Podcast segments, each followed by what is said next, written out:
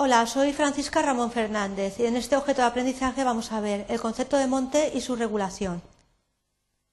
Los principales objetivos eh, que vamos a tratar es realizar una visión práctica de la regulación del monte, saber cuáles fueron las razones que motivaron una nueva regulación y cómo se regula actualmente el monte, interpretar correctamente los objetivos de la norma y conocer el ámbito de aplicación para diferenciarlo con otras y ver qué se incluye y qué se excluye dentro del concepto de monte. Para ello, los eh, contenidos que vamos a desarrollar es la regulación de los montes, las razones para modificar la Ley de Montes de 1957, la Ley de Montes de 2003 con su modificación, el objeto de la ley, los principios inspiradores de la ley y el concepto de monte.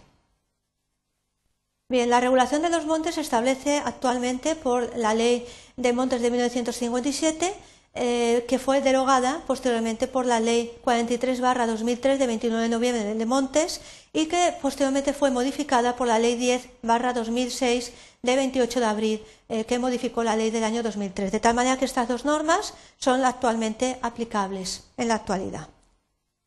Las razones eh, para modificar la primitiva regulación del monte por la ley del año 1957 fueron los siguientes. Eh, dicha ley eh, pues, tenía ya casi medio siglo en vigor. Sin embargo, tras la aprobación de la Constitución española, el marco legislativo básico no podía alcanzarse con la ley del año 1957 y no podía dar cumplimiento al mandato contenido en la Constitución española. El marco político institucional había cambiado y también el contexto económico y social, de tal manera que también tenemos que tener en cuenta que el nuevo paradigma ambiental, marcado por las tendencias internacionales, eh, no se podían cumplir con eh, una norma del año 1957, ya que no estaba contemplado dichos eh, principios. Y luego también el mundo intensamente globalizado. Por ello, el nuevo marco legislativo se estableció por la Ley de Montes del año 2003 eh, de tal manera que eh, se estableció lo que es la reorientación de la conservación, mejora y aprovechamiento de los espacios forestales en todo el territorio español. Eh, todo ello en consonancia con la realidad social y económica actual tras la, la, entrada en vigor de la Constitución española del año 1978, teniendo en cuenta que se configuró el Estado autonómico que fue creado por la Constitución. De tal manera que esta ley de montes eh, también ha sufrido ya una modificación con la ley del año 2006 eh, de 28 de abril, que modificó la ley de montes en algunos aspectos, la del año 2003. El objeto de la ley eh, se constituye en el instrumento más eficaz para garantizar la conservación de los montes españoles. Eh, también eh, el objeto es promover la restauración, mejora y racional aprovechamiento, apoyándose en lo que es la solidaridad colectiva. Y por último, tiene como objeto la ley garantizar la conservación y protección de los montes españoles, promoviendo su restauración, mejora, sostenibilidad y aprovechamiento, apoyándose en la solidaridad y la cohesión territorial. Los principios inspiradores de la ley son eh, los que tenéis a continuación, la gestión forestal sostenible, la multifuncionalidad del monte, no solamente la función social, sino también función recreativa, la integración de la planificación forestal en la ordenación del territorio, la cohesión territorial y la subsidiariedad, el fomento de las producciones forestales y del desarrollo rural, la conservación de la biodiversidad forestal, la integración de la política forestal en los objetivos ambientales internacionales, la necesidad de cooperación entre las administraciones y eh, la obligada participación de todos los agentes sociales y económicos interesados en la toma de decisiones sobre el medio forestal.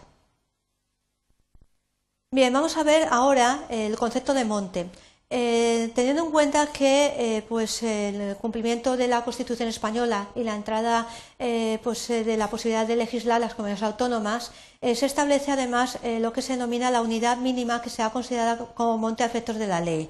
Sin embargo, tenemos que eh, tener en cuenta que la ley de montes eh, tiene un ámbito de aplicación eh, muy preciso indicado en su texto regulador. Se aplica a todos los montes españoles, pero en el caso de los montes vecinales en mano común, que tienen una legislación específica por la cual se aplica, se Aplicará también la ley de montes, pero sin perjuicio de lo que se establece su legislación especial. También se aplicará a los terrenos de condición mixta, agro-silvopastoral y en, particular a las de esas que desea aplicación la ley, pero en lo relativo a las características y a los aprovechamientos forestales. También se aplicará la ley de montes a los espacios que sean eh, a los montes que sean espacios naturales protegidos o formen parte de ellos, que teniendo en cuenta que se les aplicará su legislación específica, eh, pero eh, las disposiciones de la ley de montes.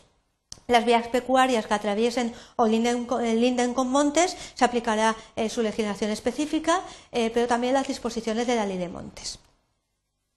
El concepto de monte es todo terreno en el que vegetan especies eh, forestales arbóreas, arbustivas, de matorral o herbáceas, sea de forma espontánea o bien que hayan sido generadas a través de siembra o plantación y que cumplan o puedan cumplir funciones de carácter ambiental, protectoras, productoras, culturales, paisajísticas o recreativas.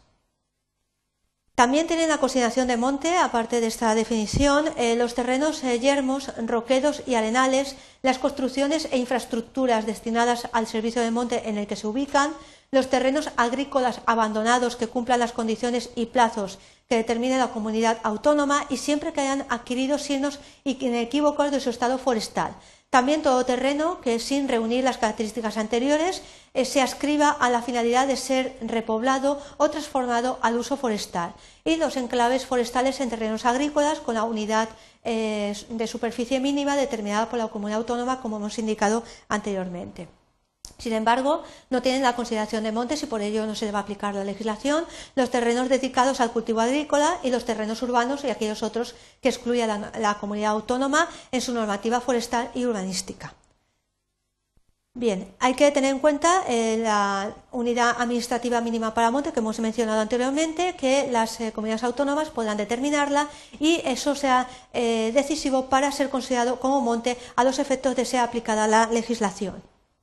Bien, por último voy a, realizaros un breve resumen de los principales aspectos que hemos visto en este objeto. Hemos visto la regulación actual del monte, las razones que suscitaron una nueva regulación y los principales objetivos de la norma. Y hemos visto cuál es el ámbito de aplicación, es decir, eh, a qué se aplica y a qué no. Y hemos visto también eh, qué es monte, lo que incluye, el concepto de monte y también lo que excluye. De tal manera que tenéis que saber perfectamente eh, qué está dentro del concepto de monte y qué es lo que no está dentro del mismo, ya que eso será muy importante a la hora de poder aplicar una legislación u otra. Espero que os haya quedado un poco más claro lo que es el monte y la regulación. Gracias por vuestra atención.